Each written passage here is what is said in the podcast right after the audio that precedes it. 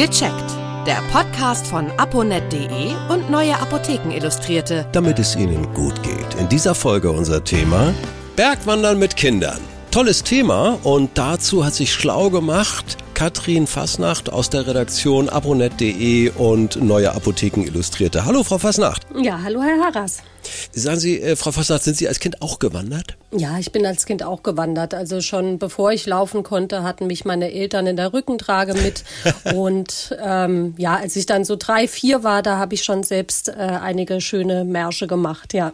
Ich, ich weiß das von meiner Frau, die war auch in diesem Alter drei, vier und die haben richtige Bergtouren gemacht mit ihren Eltern. Wow. Erzählt sie heute noch begeistert von. Ab welchem Alter können Kinder überhaupt wandern? Was meinen Sie?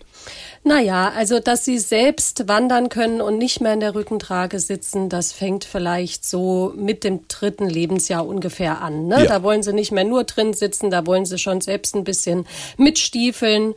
Irgendwann zwischen dem dritten und vierten Lebensjahr fangen sie dann richtig an zu wandern, würde ich sagen, weil da werden sie für die Rückentrage für die Eltern zu schwer und werden selbst eigentlich kräftig genug, um dann auch laufen zu können und kleine Wanderungen bewältigen zu können. Das ist ja auch so ein Thema. Die kleinen Kinder, wie lang dürfen die eigentlich wandern? Gibt es da Erfahrungswerte für die Altersstufen? Ja, da gibt es tatsächlich Empfehlungen vom Deutschen Alpenverein. Mhm.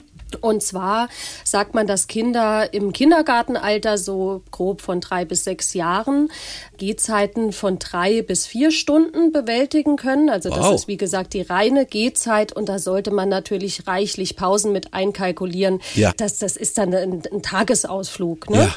Und wenn die Kinder dann größer werden, Grundschulalter sechs bis zehn Jahren, da wird empfohlen, dass die Kinder bis zu fünf Stunden laufen können, zuzüglich oh. der Pausen. Ja. Und wenn die Kinder dann über zehn Jahre sind und schon ne, bis 14 oder so Teenageralter, dann kann man die eigentlich schon auf richtige Touren mitnehmen. Sechs bis sieben Stunden Gehzeit, sagt der Alpenverein, ist da in Ordnung.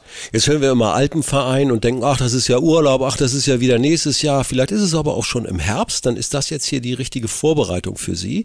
Denn im Herbst zu wandern, das ist ja auch wunderbar, dann ist es auch nicht so heiß. Also Wandern ist nicht nur eine Sommerangelegenheit. Angelegenheit, oder? Nein, überhaupt nicht. Also ich denke auch, der Herbst ist eine ganz tolle Jahreszeit zum Wandern. In deutschen Mittelgebirgen geht da noch ganz viel. Ja. Und auch in den Alpen, da ist die Zeit äh, vom Föhn, ne, wo diese warmen Winde aus dem Süden kommen, ja. wo nochmal richtig schönes Wetter im Alpenvorland und, und auch an den Alpen sein kann. Und da kann man bis Ende September auf jeden Fall wandern. Aber ja, manchmal auch kommt auf die Höhe an, bis etwa Mitte Oktober ja. kann man man da kleinere Wandertouren machen. Ich höre so raus, wenn ich das vorhabe, eine Wanderung, ja, dann brauche ich eine gute Planung. Ich glaube, es ist A und O. Ja, auf jeden Fall. Gerade wenn man mit Kindern unterwegs ist, es muss man gut planen. Am besten ist es, wenn man mit kleinen Kindern losläuft, dass man tatsächlich sogar die Wege kennt, wo man ja. läuft, dass man irgendwie nicht äh, unangenehme Überraschungen antrifft, wie irgendwelche Geröllfelder oder sehr steile Stücke oder. Meine Frau berichtet heute noch von einer Wanderung mit ihren Eltern. Da waren sie wirklich höher, also das war schon Gebirge und dann schmale Pfade und dann ging ein Gewitter los und sie mussten sich in eine Bergspalte Spalte ducken, um da durchzukommen. Das klang schon ein bisschen gefährlich. Das ist, sagen wir mal, für Anfänger eher ein bisschen zu herausfordernd. Ja, also natürlich sollte man jetzt das Wetter auch im Blick halten. Klar. Ne? Aber es kann sein, dass es wie bei Ihrer Frau ist, dass das Wetter in Bergen umschlägt. Für solche Fälle sollte man immer die Regenjacke dabei haben. Ja. Und wie gesagt, für kleinere Kinder natürlich jetzt nicht die abenteuerlichsten Touren sich vornehmen. Nee. Aber ins Gebirge kann man mit, äh, auch mit kleineren Kindern schon. Ne? Es gibt auch schöne Berghütten oder Almen, die erreichbar sind, die gar nicht so hoch liegen.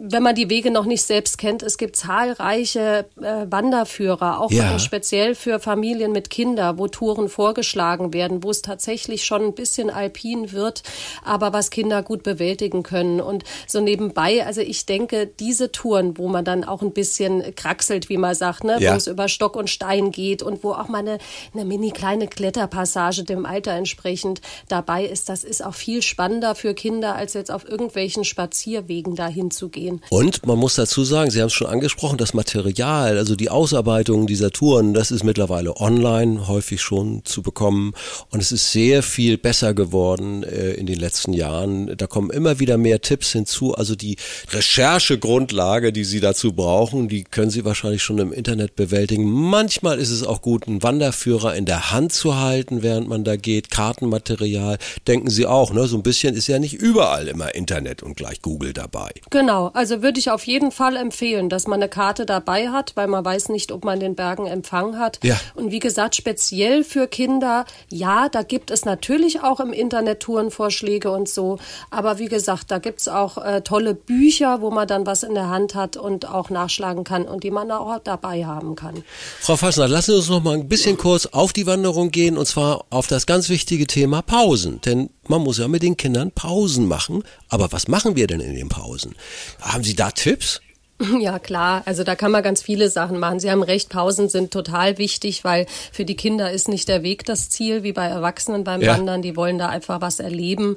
Pausen kann man während der Wanderung, also auf dem Weg einlegen. In Bergen wachsen äh, zum Beispiel jetzt im, im, im Spätsommer, Herbst Heidelbeeren. Oh, Äh, Die lecker. kann man zusammen mit den Kindern pflücken. Dann kommt man immer mal an kleinen Bachläufen vorbei. Ja. Da lässt sich spielen, da lassen sich Staudämme bauen, an kleinen Bergseen oder so kann man Steine reinwerfen. Das sind ja die kleinen Sachen, die den Kindern Spaß machen. Ja.